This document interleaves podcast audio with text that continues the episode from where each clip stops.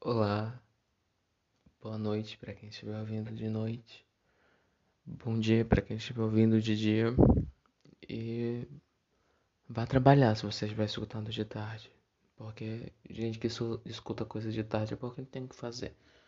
Brincadeira. A pessoa que escuta coisas de tarde sou eu porque eu não tenho que fazer.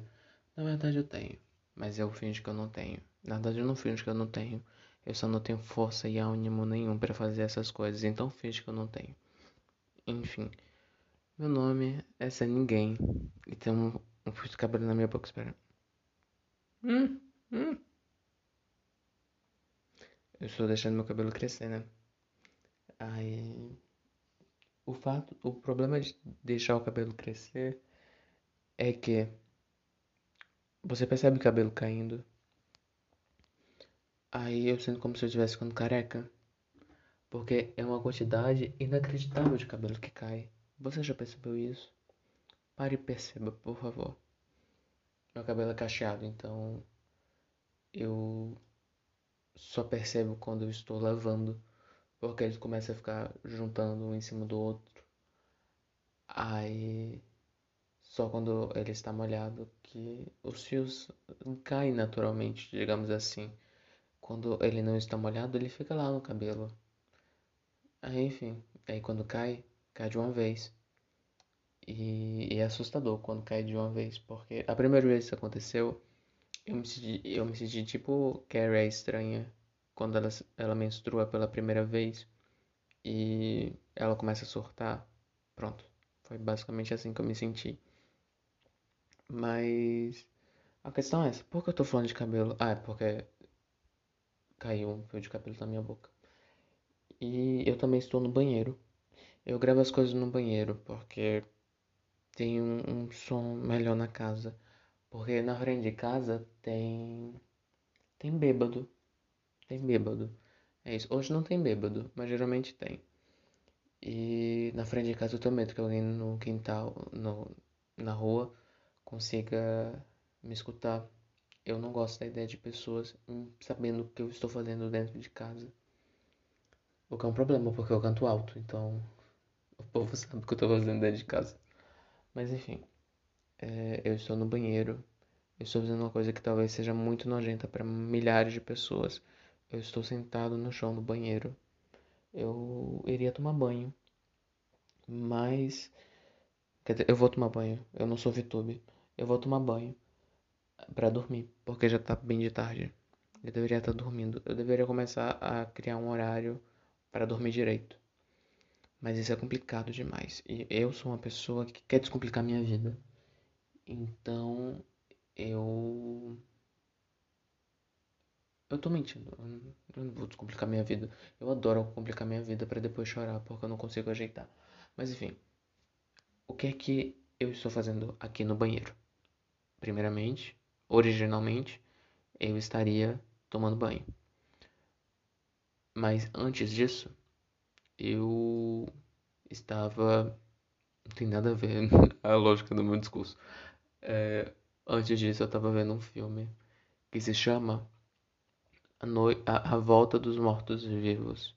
É uma franquia. Eu estava assistindo o quarto filme. Eu assisti os outros, eu assisti. Mas eu assisti quando eu era criança. Então eu não faço ideia. Eu, quer dizer, eu faço mais ou menos ideia do que acontece. Mas eu não lembro. Exatamente, perdão, eu ia rotar. Aí eu segurei para parecer elegante. E eu poderia ter ficado calado para parecer mais elegante ainda, mas eu optei por falar. Eu tô falando demais.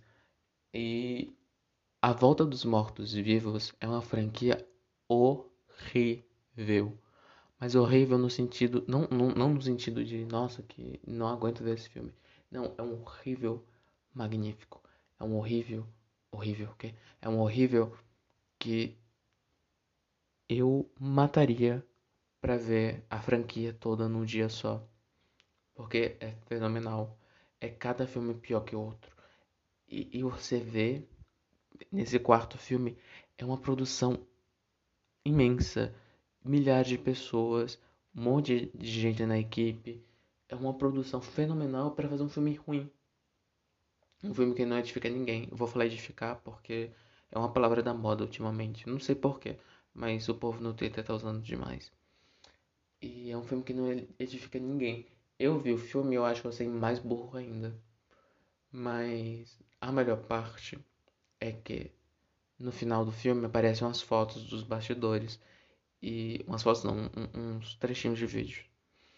E um dos vídeos são três atores figurantes maquiados de zumbi e os três eles estão na frente do mictório. E eu não sei se vocês é, eu, eu não faço isso, mas eu não sei se eu não sei se vocês pessoas que utilizam banheiro masculino vocês já passaram por isso. Mas em alguns momentos que a gente vai no banheiro público, a gente encontra pessoas é... Ai, bati em alguma coisa. A gente encontra pessoas se conhecendo um pouco mais, é... tendo intimidade que não teriam normalmente, é... em alguns casos traindo a esposa porque não tem coragem de sair do armário. Mas a questão é, banheirão. Eu só consegui pensar vendo os zumbis. Meu Deus, vai acontecer um banheirão. Aí eu falei pra um monte de gente, ninguém respondeu. Aí fiquei triste, eu queria falar com alguém, então. É, por isso eu estou gravando esse áudio. Mas esse esse episódio, esse nosso quarto episódio, nossa, que fenomenal. Eu estava vendo A Volta dos Mortos Vivos 4, Necrópolis. E eu estou gravando o quarto episódio. É destino. Mas o, o que me motivou realmente a, a gravar foi porque eu estava conversando, antes de tudo isso, com uma amiga minha. E nessa conversa, eu. Foi mais ou menos assim. Eu estava no Instagram, porque eu sou um viciado de ficar vendo porcaria nenhuma naquele Explore. E. Eu deveria falar Explorer, eu não sei. No bichinho de. pra você ficar vendo as coisas que não vão edificar nada a sua vida. Então, eu estava vendo o Instagram e eu encontrei uma notícia de que, primeiramente, estão há um boato de que vai ter o RuPaul's Drag Race Superstars. E eu estou muito ansioso para isso acontecer. Por favor, aconteça. É, mas é, o que me instigou mesmo foi ver uma notícia de que aparentemente vai ter um Italia's Drag Race. Aí eu veio pra amiga minha. Aí eu falei, amiga, você acha que o se tivesse uma versão de Brasil's Drag Race, as nossas drags iriam arrasar e virar um fenômeno mundial? Aí minha amiga falou, bem, eu sei que na parte do lip sync as nossas drags iriam arrasar e colocar diversas drag queens lá de fora no chinelo. Aí eu falei, concordo plenamente. Eu não, não em jogo de drag porque eu não saio de casa. Mas enfim, o que eu vejo na internet eu concordo. Mas eu depois disso eu perguntei pra minha amiga, mas amiga, dá pra ouvir o barulho que eu faço na camisa? Perdão aparentemente eu fico me alisando enquanto eu. Isso ficou meio estranho. Eu fico passando a mão em mim. Ai, isso ficou também estranho. É... Eu me mexo enquanto eu falo as coisas. Enfim. Aí eu perguntei à minha amiga, amiga, quais você acharia que qua, você acharia que quais seriam os desafios? Ai, como você fala essa frase? Amiga, você acha que quais desafios seriam interessantes para uma versão de Drag Race no Brasil? Aí minha amiga não respondeu. Aí eu sou uma pessoa que pergunta porque eu quero responder. Eu espero a resposta dela para parecer uma pessoa que conversa. Mas uma conversa comigo é um monólogo. Aí eu fui dar as minhas ideias de provas. Então eu pensei em um Brazil's Drag Race no ano de 2022. Por que 2022? Porque o ano de 2022 é eleição. Aí, sendo o ano da eleição, a gente, se a gente se inspirar no em RuPaul's Drag Race original, a gente vai ter o episódio da eleição. Só que, ao invés de um simples episódio de eleição, eu acho que a nossa versão do Brasil, nesse ano de 2022, deveria fazer uma versão chamada Impeachment. M. Man. Que seria um, uma brincadeira com impeachment, só que ao invés de, da parte do pitch, a gente utilizaria bitch, que seria vadia. Aí seria toda uma uma encenação. A gente iria convidar uma pessoa muito famosa para interpretar um um candidato, um, um candidato não, um, uma figura pública da nossa política brasileira. Não estou citando nomes. E, é, e aí as, as drags, elas iriam ter que faz, criar uma persona de um senador. Poderia ser inspirado na vida real, por exemplo, alguma senadora que, que, acaba, na, que acaba com um depoente, como acaba com a floresta Poderia também ser.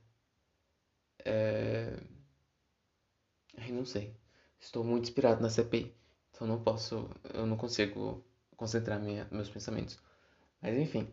Aí esses senadores eles teriam que preparar um discurso para fazer uma pergunta aleatória. Aí a pessoa famosa, que deveria, seria bom sendo um, um ator é, ia ter que reagir. Aí seria meio que um improviso misturado com atuação. Ia ser ótimo. Aí eu também pensei no episódio de é, do Ball. Aí a inspiração seria gambiarra. Aí, tipo, ia ter que ser, ia ter que ter, sei lá, o que?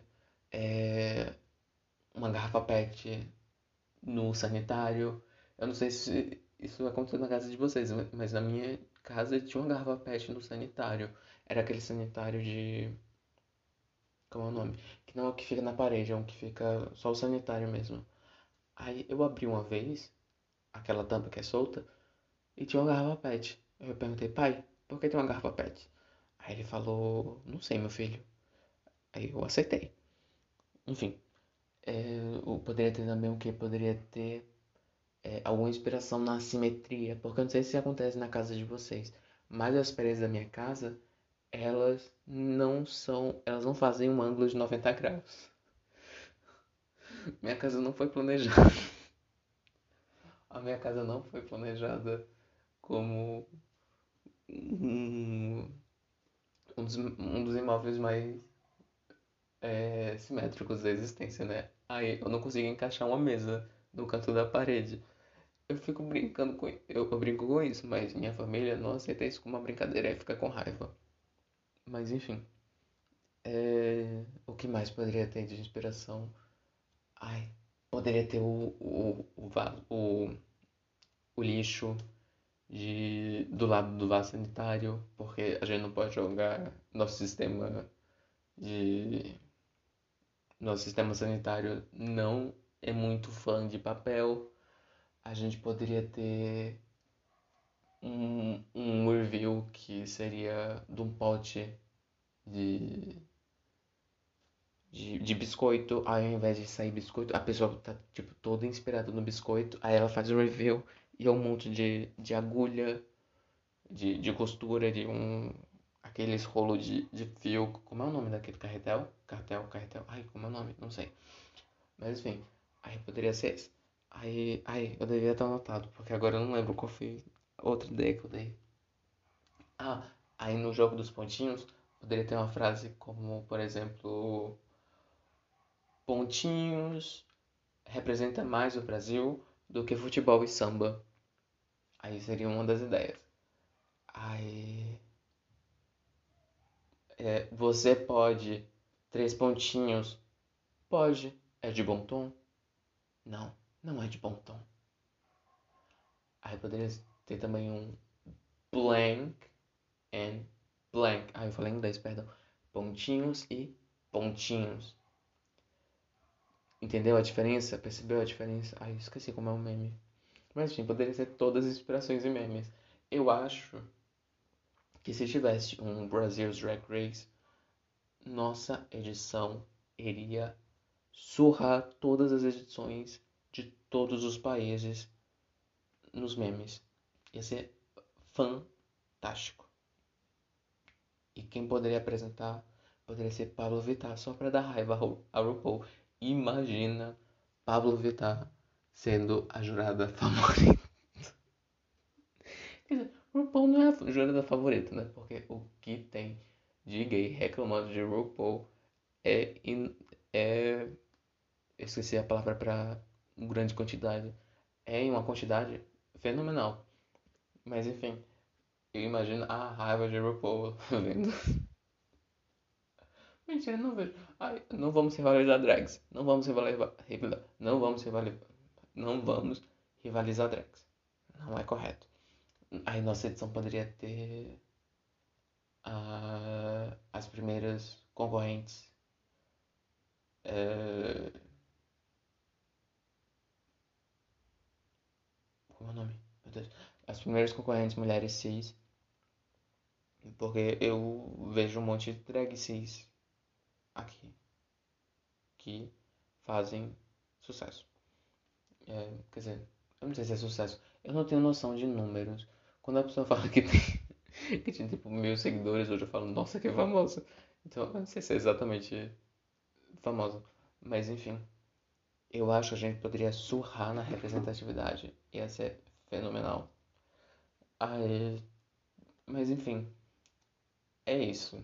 Eu talvez eu, eu quando não tiver o que fazer, talvez eu faça um episódio sobre como seria uma edição inteira do Brasil's Drag Race. É, eu não tenho muito repertório porque eu não sou drag. E todo o meu conhecimento de drag vem baseado em RuPaul's Drag Race e Rita Von Hunt. E as músicas de Pablo e de Gloria Groove. E e é isso, eu não sei porque eu tô falando mais. Porque eu não sou uma pessoa que edifica muito. Mas enfim, caso você tenha ficado por aqui durante esse episódio imenso, que é o maior episódio até agora, eu vou passar um tempo porque tá perto, tá, tá em 19 minutos. Não, 19 não, tá em. Estava, agora não está mais, estava em 17 minutos. Eu não gosto de fazer as coisas no número 17, porque o número 17 naturalmente é um número feio, politicamente é um número desastroso e esteticamente é um número que eu odeio. Porque tem todas as representações. Meu número favorito é 13. Não tem a ver com ideologia política, mas o número 13 é fenomenal. Talvez porque eu gosto muito do conceito de sexta-feira 13. Aí eu amo o número 13. Aí o problema de gostar do número 13 no Brasil é porque sempre se você falar isso, vai aparecer algum vizinho idiota chegando. E o PT? E a autocrítica do PT? Eu não me importo com a autocrítica do PT. Mas eu queria que nossa política pudesse ter mais de dois lados extremos. Mas, enfim, é isso. Eu estava falando uma coisa que era para ser engraçada, acabei falando com sobre coisas que dão gatilho. Ai, ai. Eu acho que eu falando alto demais e são tipo meia-noite e um nesse exato momento. E eu não sei até que ponto o povo ao redor consegue me ouvir. Então, será que eu tô sendo a pessoa incômoda? Em minha defesa, o vizinho de trás, que é o vizinho mais perto, ele, ele martela de noite. Inclusive, eu tenho um certo medo de que ele esteja martelando para entrar aqui em casa. Eu tenho medo de chegar aqui no banheiro, é que o banheiro é perto do da parede do vizinho. Aí eu tenho medo de chegar no banheiro e descobrir que ele estava martelando, aí apareceu um buraquinho Imagina se tem alguém vendo. Vocês têm medo de, ser, de estarem sendo observados? Eu tenho, eu tenho um certo medo. Inclusive, quando eu uso o celular, me bate o nervoso de, meu Deus, será que a polícia militar tá me olhando pela câmera? O que eu não acho muito. Talvez. Mas é isso. Eu falei demais. Eu vou ficar enrolando um pouco porque eu quero que dê 21 minutos, porque eu adoro os números fechados. Então, meu nome é Zé Ninguém. Eu nesse episódio não falei de nada que edifique você. Eu espero. Se eu tiver te edificado, por favor, me perdoe. Não era minha intenção. Mas eu, eu quis fazer você rir. Talvez do que eu falasse, ou talvez de mim mesmo. Mas o importante é te fazer rir, porque o Brasil só quer te ver chorando.